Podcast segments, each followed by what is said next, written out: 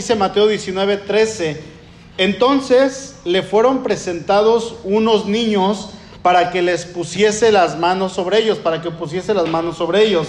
Y orase y los discípulos les reprendieron.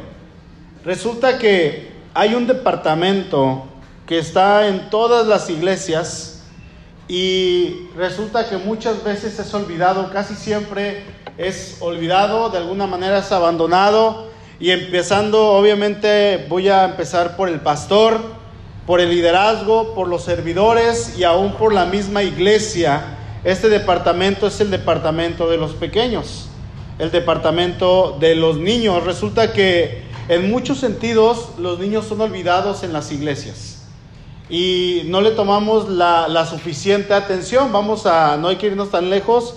Por ejemplo, sabemos que los jueves aquí en nuestra iglesia no tenemos escuela para los niños porque nos faltan maestros. Nos falta alguien que diga, yo quiero enseñar también a lo mejor los jueves, un jueves sí, un jueves no. Y eso es porque de alguna manera no le hemos tomado, no le hemos prestado tanta importancia a este departamento. Resulta que en muchos sentidos, en muchas iglesias, los niños son olvidados y esto es porque llegamos a pensar que la educación cristiana no es tan importante para los niños. Hemos llegado a pensar, incluso solemos decir en algunos casos, pues son niños, ¿qué tiene? No importa, el Señor Jesús dijo que de ellos es el reino de los cielos, así es que ellos pertenecen al reino de los cielos, sí hermano, esto es algo cierto, pero si nosotros, obviamente la iglesia va a hacer su parte, y nosotros vamos a hacer nuestra parte. Es como la escuela que tenemos aquí en la, en la iglesia. Uno, una de las, de las frases, o, o, bueno, no de las frases, sino una de las razones para que la escuela funcione es que tiene que haber una coordinación entre tres aspectos. La primera es que el niño ponga atención y el niño ponga de su parte. La segunda es que los papás en casa pongan atención con el niño, se pongan a estudiar con el niño y le echen ganas con su hijo. Y la tercera es la iglesia lo que va a aportar hacia los pequeños. Entonces, si cualquiera de estas tres partes no pone de sí para poder ayudar a los pequeños, va a ser muy difícil que los niños avancen, va a ser muy complicado que un niño crezca, que un niño avance de nivel y de alguna manera se va a quedar estancado. Entonces, la diferencia a una educación pública, a una educación de gobierno, no va a ser mucha, o vamos a decir, no va a ser ninguna. ¿Por qué? Porque se supone que si estamos metiendo a nuestros hijos a una escuela es para que entre todos funcionemos, papás, alumnos y maestros. ¿Sí? Entonces se requiere de los tres. En la iglesia es lo mismo, la iglesia pone, ahora sí que de su parte, la iglesia pone, por ejemplo, la escuela dominical para los niños, se les da material, se les enseña, pero en casa el papá también tiene que enseñarle a los hijos. Y se les ha dicho muchas veces desde aquí arriba, papás, por favor, repasen el versículo con sus hijos en casa. Practiquen, apréndanselo también ustedes para que los niños en casa y cuando estén fuera de casa se puedan aprender el versículo, ¿no? Y sabemos obviamente que los pequeños son de Dios y que Dios es quien mira por ellos, pero no debemos olvidar que Dios nos los ha encargado. Dios nos los ha puesto en nuestras manos, así es que nosotros como padres tenemos una gran responsabilidad con los pequeños. La gente eh, se acerca con el Señor Jesús, va con sus niños. Yo quiero pensar que la, la, las mamás, los papás, algunas más que nada las mamás, iban con sus niños y decían, córrele, que ahí está el Señor, vamos para que te bendiga. Y se acercan con el Señor y le piden que los bendiga y le dicen, Señor, pues bendice a mis hijos, toca sus cabezas, pon tu mano sobre ellos, por favor. Y resulta que los discípulos, sin haberle preguntado al Señor, ellos tomando de su propia cosecha, de su propio pensamiento, sin haber oh, visto qué es lo que el Señor iba a decir, ellos comienzan a reprender a los papás y comienzan a correr a los niños. ¡Órale! ¡Úchale! ¡Búscale! ¿No? Le, sáquese de aquí. Comienzan a, a correr a los papás para que no se acerquen al Señor. ¿Por qué? Porque resulta que el Señor es famoso. El Señor tiene muchas ocupaciones y como el Señor es famoso y es sumamente pedido y todo el mundo lo quiere, bueno, pues él no quiere que nadie se le acerque. Eso es lo que ellos pensaban. Entonces yo quiero que nos imaginemos, hermanos, que el Señor se pusiera en algún papel de una persona famosa que no tiene tiempo para atender a los admiradores, que no tiene tiempo para atender a los fans, para dar un autógrafo, para tomarse una foto, como solemos ver en algunos casos. Yo no sé si han visto videos hace, hace algunas semanas, estaba viendo un video de una persona que era un cantante, se sube un fan y le quiere dar un abrazo y esta persona se hace para atrás para que la mujer, e, era una mujer y él era un hombre, para que la mujer no lo toque y le hace así que se la quiten. Quítenmela, quítenmela, quítenmela. Y la chica pues va y corriendo y quiere tocarlo y esta persona dice, no, no, no, no, quítenmela. ¿Qué es lo que pasa con este cantante? Se quema. Y la gente lo empieza a despreciar. Resulta que se suben a un tabique y se marean y dicen, ah, ya estoy aquí arriba más alto que todos. Está por el contrario la otra parte que se sube una persona, burla seguridad, burla a todos los que están ahí deteniendo a la gente, se sube con el cantante, le quiere quitar el micrófono y el cantante no se lo da porque se lo va a arrebatar y el cantante se lo da en sus manos personalmente y le dice, órale, échate un corito conmigo. Y el admirador, el fan, se pone a cantar con esa persona y todavía el fan saca el teléfono y se toma una selfie y la gente le empieza a aplaudir y esta persona se gana todavía más el cariño del público. Son dos partes contrarias. Bueno, resulta que los que rechazan y repudian se queman, los que reciben abrazan, se toman una foto, les dejan cantar, se ganan el afecto del público. Los discípulos preguntan, ¿de cuál persona creían que era Jesús? De los que rechazaban, obviamente. Ellos creían que el Señor no iba a querer que nadie se le acercara. Sin embargo, Sabemos que el Señor jamás tuvo esa intención, al contrario, Él quería que los niños se les acercaran a Él. Es por eso que Él dice ahí en el verso 14, dejen que los niños vengan a mí y no se lo impidan, porque de los tales es el reino de los cielos. Y habiendo puesto sobre ellos las manos, se fue de ellos, así los bendijo. Lo que ellos habían llegado a hacer, las personas, Señor, bendícelos, Señor, eh, declara algo sobre ellos, ora por ellos. Los discípulos dijeron, no, no, no, no, no, no, esto no es posible. Y el Señor dijo, no, ¿cómo no? Déjenos que vengan, porque son sumamente importantes. Y el Señor dice ahí en Juan 6:37, al que a mí viene, yo no le echo fuera. Yo no lo voy a despedir, yo no lo voy a correr. ¿Por qué? Porque el Señor a eso venía. El Señor venía por la humanidad, venía por todo aquel que le necesitara en su corazón y Él no iba a despreciar a nadie. Y Él no va a despreciar a nadie. ¿Qué oportunidad tendríamos, hermanos, nosotros si el Señor se pusiera en este papel? Ninguna. No podríamos. En primera, porque somos gentiles, no somos del pueblo judío. Y en segunda, porque Él es Dios. Él es el Señor Todopoderoso. Él venía eh, no, no a subirse y a creerse más que otras personas, aunque realmente él lo era, no, Él venía, hermanos, a dar su vida por nosotros. Él venía a buscarnos, Él venía para, para encontrarnos nuevamente con nuestro Dios. Ahora, vamos al capítulo 18, por favor, Mateo 18, un capítulo atrás.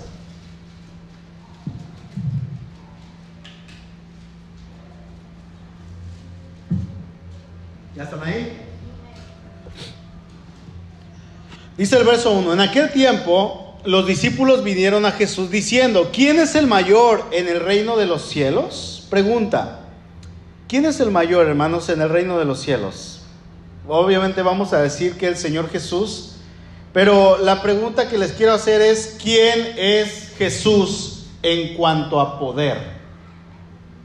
¿Quién es el Señor en cuanto a poder? ¿Acaso habrá alguien más poderoso que nuestro Dios? Por supuesto que no, Él es el Dios todopoderoso, no hay nadie, absolutamente nadie que se iguale a Él. Y, Él en ese poder que obviamente tiene y posee de su misma naturaleza, podríamos decir hermanos, que Él es el que conoce más que nadie en todo el universo, en todo el planeta, lo que significa poder. Pero el ser humano desconoce esta palabra. El ser humano siempre va a querer tener poder. El ser humano siempre va a querer enseñorearse de todos. ¿Sabían eso? De hecho, la, primera sentencia que, Dios pronuncia hacia la mujer es que ella se va a querer enseñorear de su esposo. Que es que ella va a querer tener poder sobre su esposo, porque así somos. Le dice a la mujer, tú vas a quererte enseñorear, tú vas a querer tener poder sobre tu esposo, tú vas a querer gobernarlo. Pero yo no he puesto el rol así. Él te va a gobernar, le dice el Señor a la mujer. Y resulta que desde un principio el hombre ha querido poder, el hombre ha querido tener siempre todo en su mano, todo bajo control, quiere gobernar a todos. Acompáñenme a Mateo 20, por favor, ahorita lo vamos a leer. Resulta que la mamá de dos de los discípulos se acercan con el Señor para pedirle algo, para pedirle una posición para sus hijos. Y es que, ¿quién no quisiera tener un lugar privilegiado entre los demás? Y es que esto cuesta. Si alguien quiere un lugar eh, más arriba que otros, va a costar. Por ejemplo, eh, quieres tener un lugar especial en el estadio, no te va a costar 150 pesos. Yo no sé cuánto cobra un estadio por entrar a ver un partido de fútbol, pero si, yo no sé si haya entradas de 150 pesos. No, ni siquiera hay eso, ¿verdad? Imagínense que alguien pague 150 pesos no lo van a poner hasta el frente ahí para que se tome fotos con los jugadores, no. Lo pondrían yo creo que en el estacionamiento, allá afuera, para que escuche. Órale, con lo que, a ver, si quieres te presto para que te toque más cerquita acá en los carros, porque no puedes ni siquiera entrar con ese dinero. Quieren, entrar, quieren estar en un concierto de Luis Miguel y pagar 100 pesos bueno, no esperen que los pongan ahí debajo de sus pies, que cuando Luis Miguel cante, al momento de cantar, esté tan cerquita la persona que les caiga su saliva cuando él esté cantando. No quieran que por 100 pesos los pongan hasta ahí, no, los van a poner hasta atrás, hasta atrás. ¿Por qué? Porque quieren estar frente a Luis Miguel o al cantante que ustedes le quieran poner, les va a costar. Estaba viendo que vendían boletos, no sé para qué cantante, y costaban entre 800 y 1000 dólares en Colombia y la gente los estaba comprando. Y decían que Colombia no es de los países, no, Venezuela, no es de los países latinoamericanos más pobres y la gente está vendiendo todo para poder comprar un boleto de 800 o 1000 dólares para este cantante, Alejandro Fernández, creo. Y querían estar ahí, ¿no? Entonces, ¿quieren un boleto bueno? Pues les va a costar. Entonces esta mujer se acerca y es como cuando alguien busca un puesto político, ¿no? O en el ayuntamiento.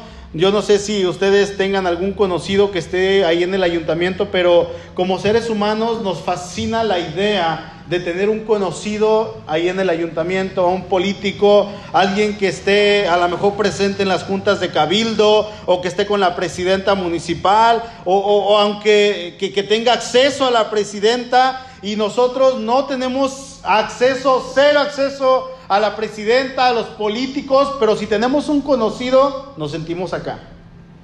Yo conozco al que conoce a la presidenta. Yo conozco al que conoce al regidor. Y mucha gente con el hecho de tener un conocido en estos puestos se sienten con poder.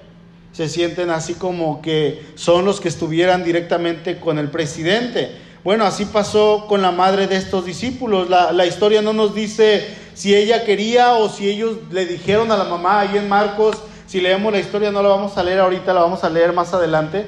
Pero si en Marcos leemos la historia, dice que ellos fueron con el Señor. Aquí en Mateo dice que esta señora fue con el Señor y le hace esta petición al Señor, pero ahí cuando le dice Mateo 20:20, 20, dice, entonces se le acercó la madre de los hijos de Zebedeo con sus hijos, postrándose ante él y pidiéndole algo. Resulta que estos dos hombres, estos dos varones eran Juan y Jacobo, ¿sí? Y esta, eh, esta mujer se acerca con sus hijos, yo quiero pensar así que llega ahí agarrados casi casi de la mano de ellos y se postra delante del Señor y le dice, maestro, queremos hacerte una petición. Y él les dijo, verso 21, ¿qué quieren?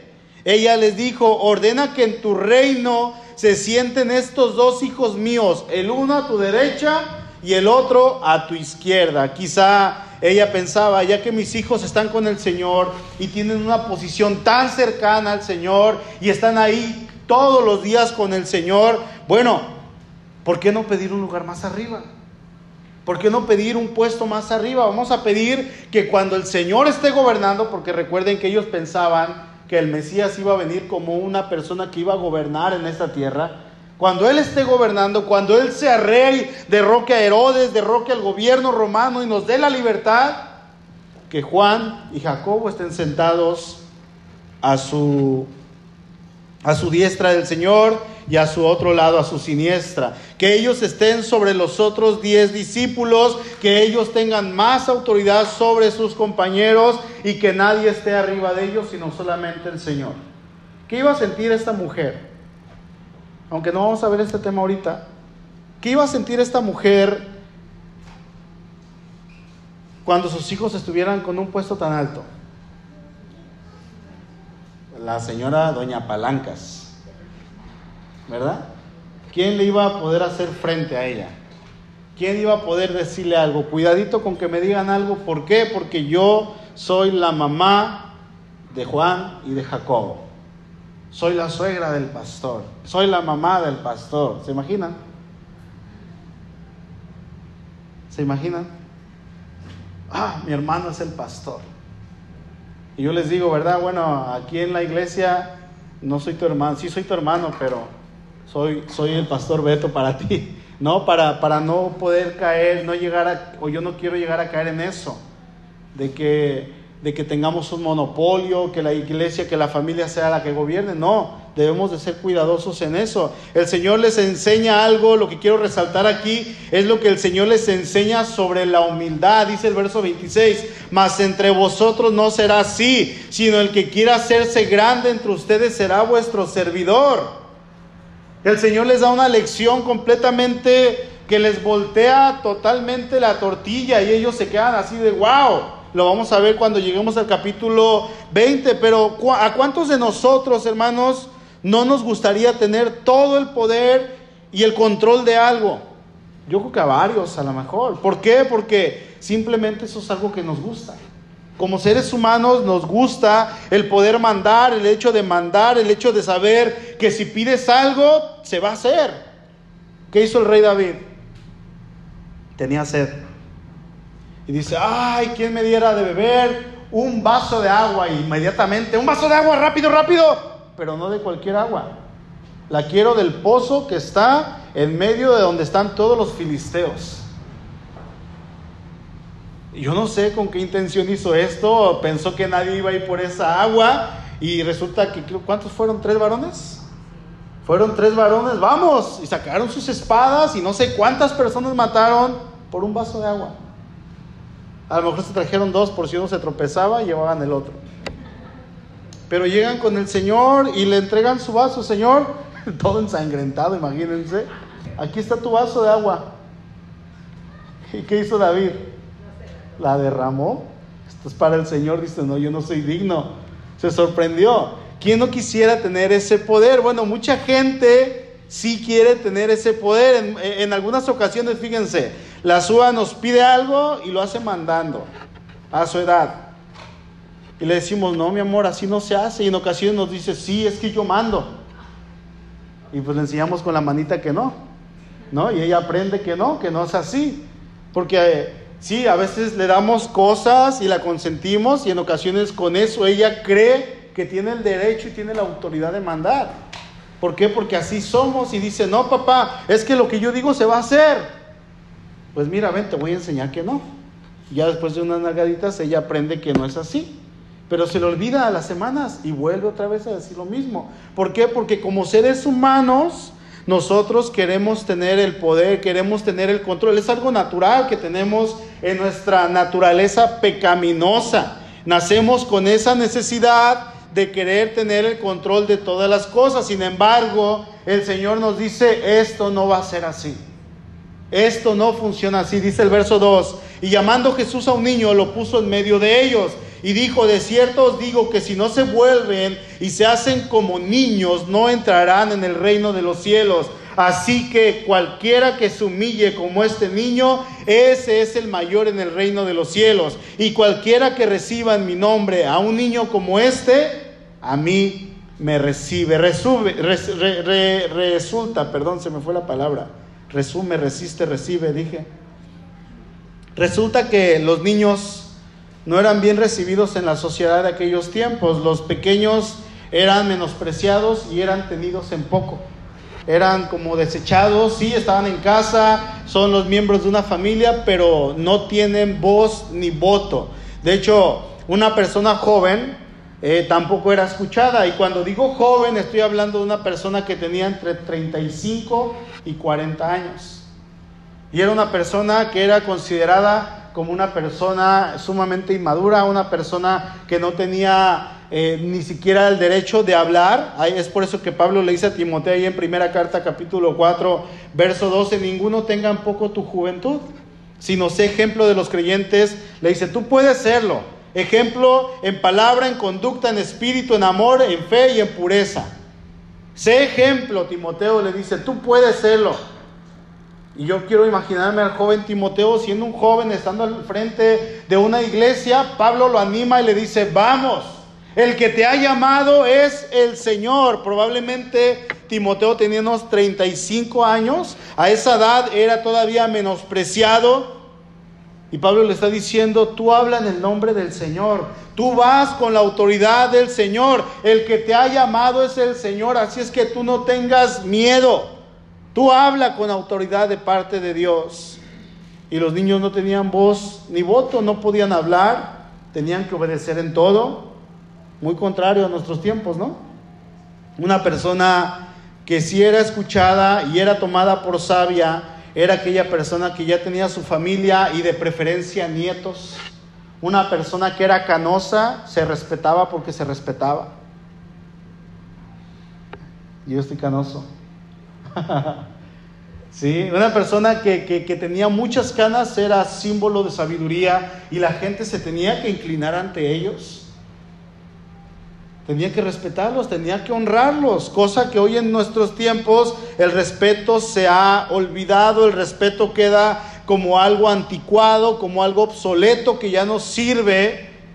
Pero estas personas si tenían nietos o bisnietos, eran los que tenían que ser escuchados por la sociedad. Pero lo que el Señor está haciendo aquí es enseñar que los niños también son importantes y que son importantes para Él y resulta que Él es el que vela por ellos, el que los cuida, el que si alguien se mete con ellos dice van a tenerse a las consecuencias van a tener que recibir las consecuencias. Es por eso que el Señor manda que a los niños no se les rechace, incluso los bendice. Dice el verso 6, y cualquiera que haga tropezar a alguno de estos pequeños que creen en mí, mejor le fuera que se le colgase al cuello una piedra de molino de asno y que se le hundiese en lo profundo del mar. Hay del mundo por los tropiezos, porque es necesario que vengan tropiezos. Pero hay de aquel hombre por quien viene el tropiezo. Por tanto, si tu mano o tu pie te es ocasión de caer, córtalo y échalo de ti. Mejor te es entrar en la vida cojo o manco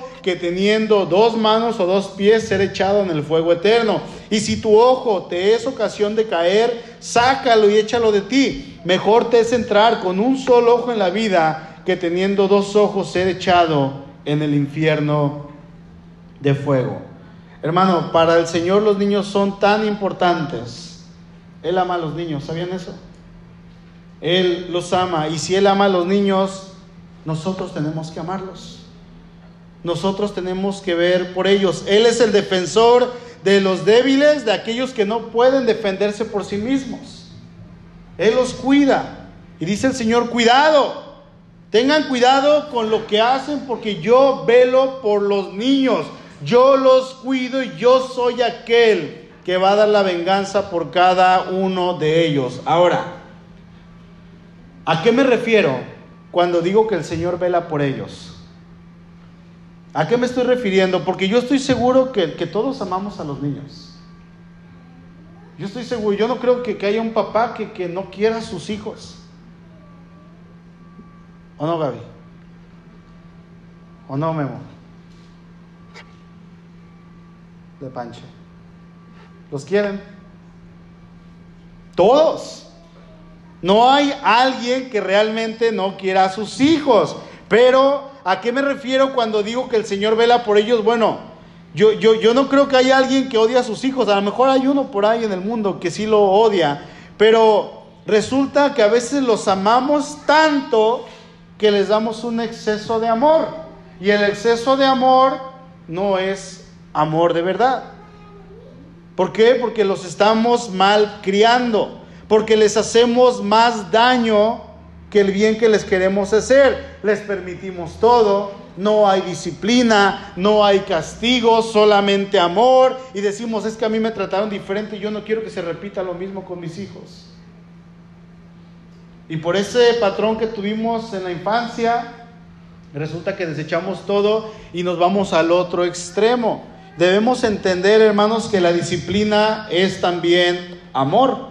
De hecho, la disciplina es una de las maneras que Dios usa para guiarnos a nosotros y hacernos creer. La disciplina nos hace aprender, la disciplina nos hace entender.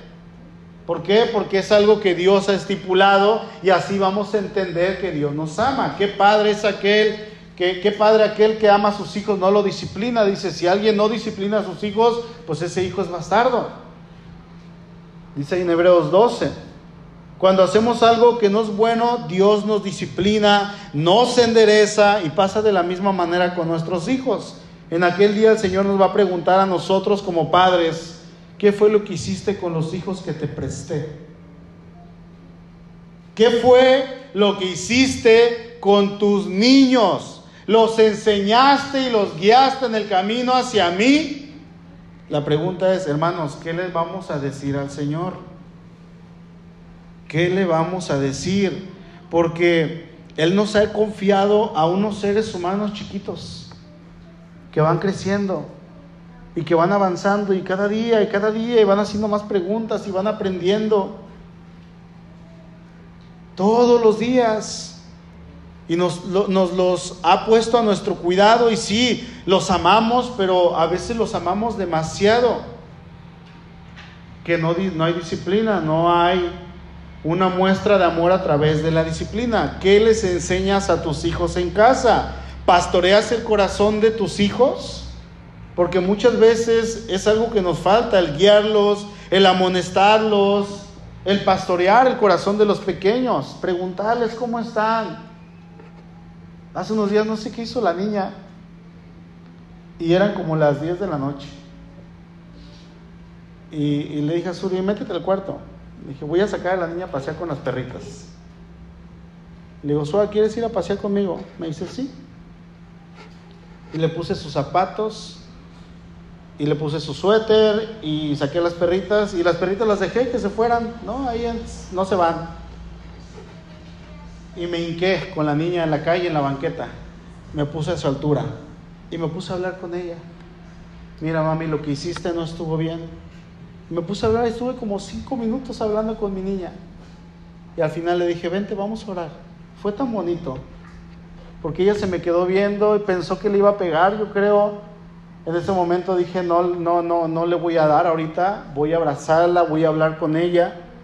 Le dije, ¿por qué hiciste eso? ¿Por qué hiciste aquello? Eso no le agrada al Señor, eso no te hace buena, eso es lo que Satanás quiere.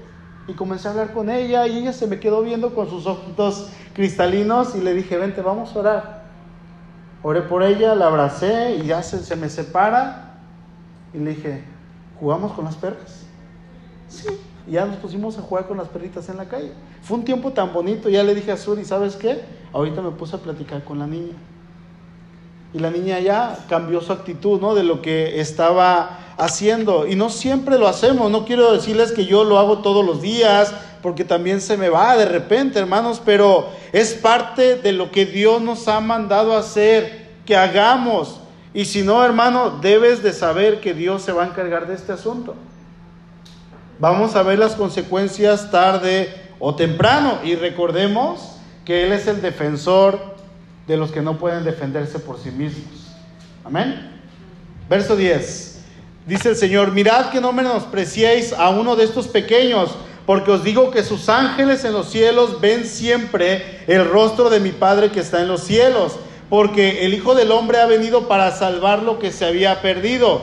¿Qué os parece si un hombre tiene cien ovejas y se descarría una de ellas no deja las 99 y va por los montes a buscar la que se había descarriado. Y si acontece que la encuentra, de cierto os digo que se regocija más por aquella que por las 99 que no se descarriaron. Así no es la voluntad de vuestro Padre que está en los cielos que se pierda uno de estos pequeños. Recuerde, hermano, estamos en contacto con niños que necesitan a Cristo.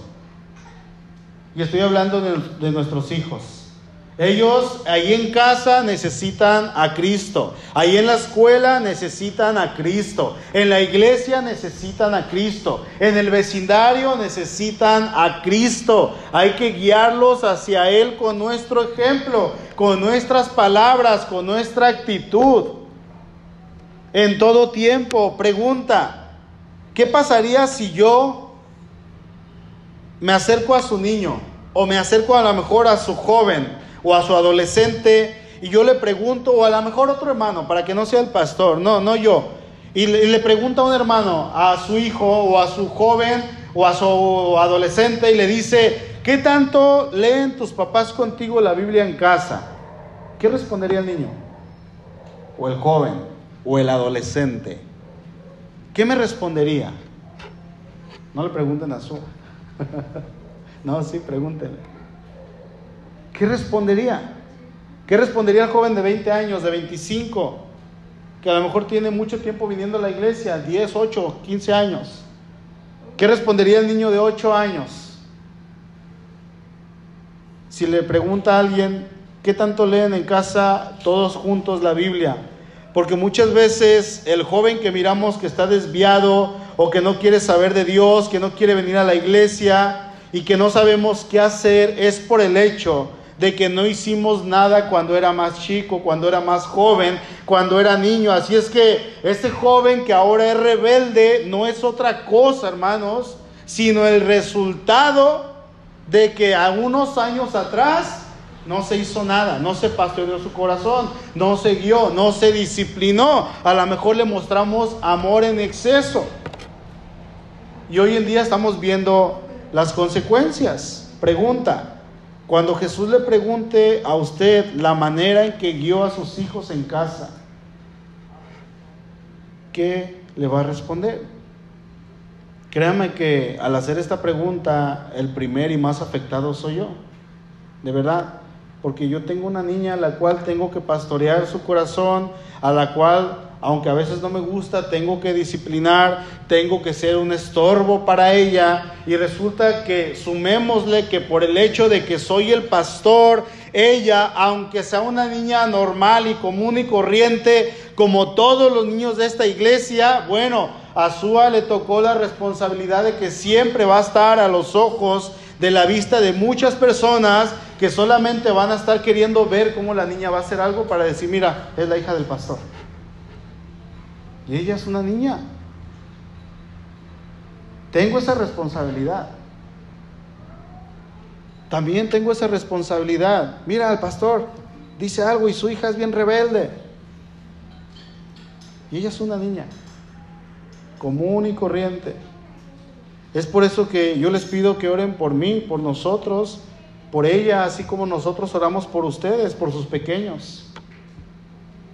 ¿Sí? Concluyo, hermanos, tenemos un gran trabajo que Dios nos ha delegado y estos son nuestros hijos.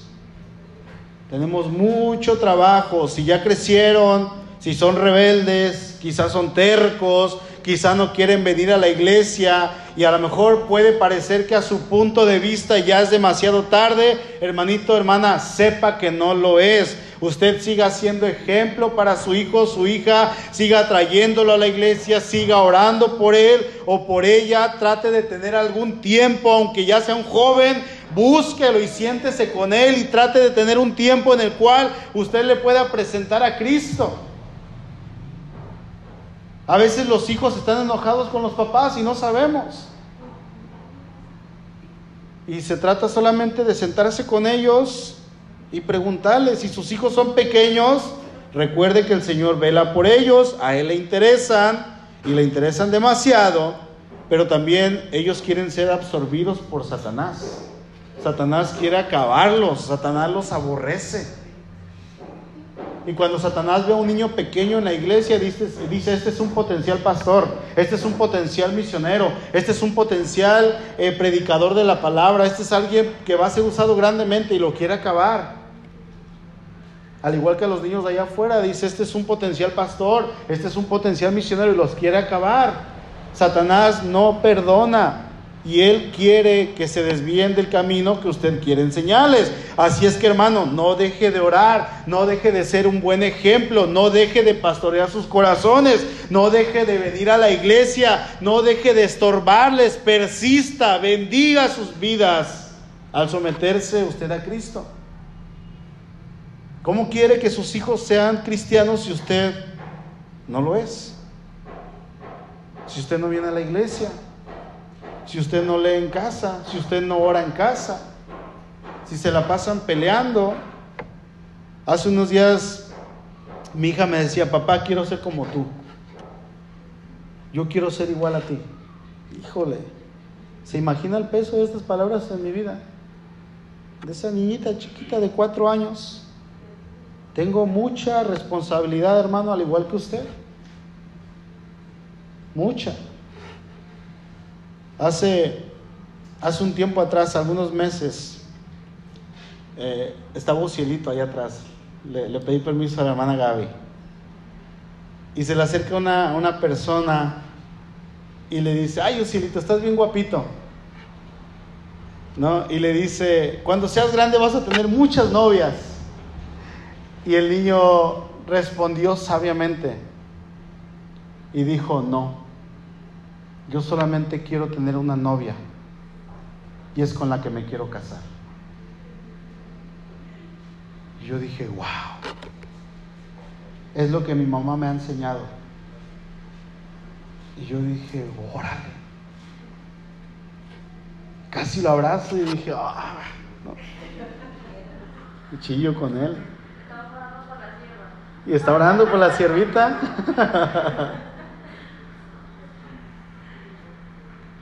El mundo le va a decir, oh cielito, puedes tener las que quieras. Y cielito ya tiene en su corazón plantado y dice, yo quiero una. Y es con la que me quiero casar. Solamente una. Hay que orar para que así sea. ¿Verdad? Porque el enemigo no quiere perdonar. La pregunta, hermanos, ¿qué estamos haciendo?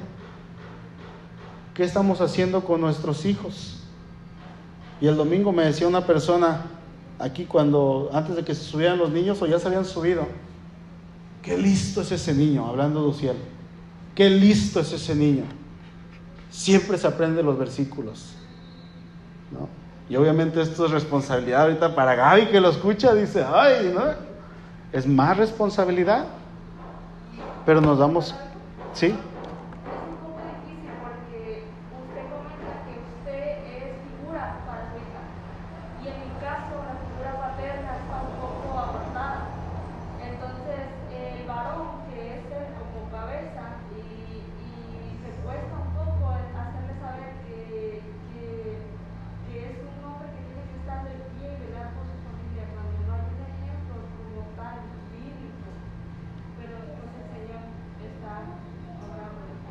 Claro, sí. Sí, sí, es difícil. En el caso, por ejemplo, de Gaby, que su esposo es inconverso, es muy difícil y ella nos lo ha contado aquí y lo ha contado en público, por eso lo digo ahorita, ¿verdad? Y lo está diciendo. Entonces, pero ella está haciendo un buen trabajo, creo que también tiene mucho que ver el hermano Demetrio, como figura, el abuelo que es también, pero la figura paterna a ella le cuesta trabajo, sin embargo, vemos que está haciendo un buen trabajo, ¿no? Y las chiquitas allá van también. A veces no pasa así con todos. Queremos algo para nuestros niños, obviamente queremos todo lo mejor para los pequeños. Sin embargo, no siempre todo va a salir como nosotros lo queremos, pero sí tenemos que dar ejemplo, tenemos que ser testimonio. Es que mis hijos ya están grandes, hermano, siéntate a platicar con ellos. Hermano, vela por ellos, sigue orando por ellos. No vienes a la iglesia y quieres que él venga, ¿cómo funciona eso? A ver, dime. No, no, no engrana. Así es que tenemos un trabajo muy grande. La pregunta aquí es, termino con el título, ¿y tú cómo vas guiando el corazón de tu hijo? ¿Cómo estás pastoreando el corazón de tu hijo? y que nos quede ahí haciendo ese, ese, ese eco en nuestro corazón. Amén. Vamos a orar, por favor.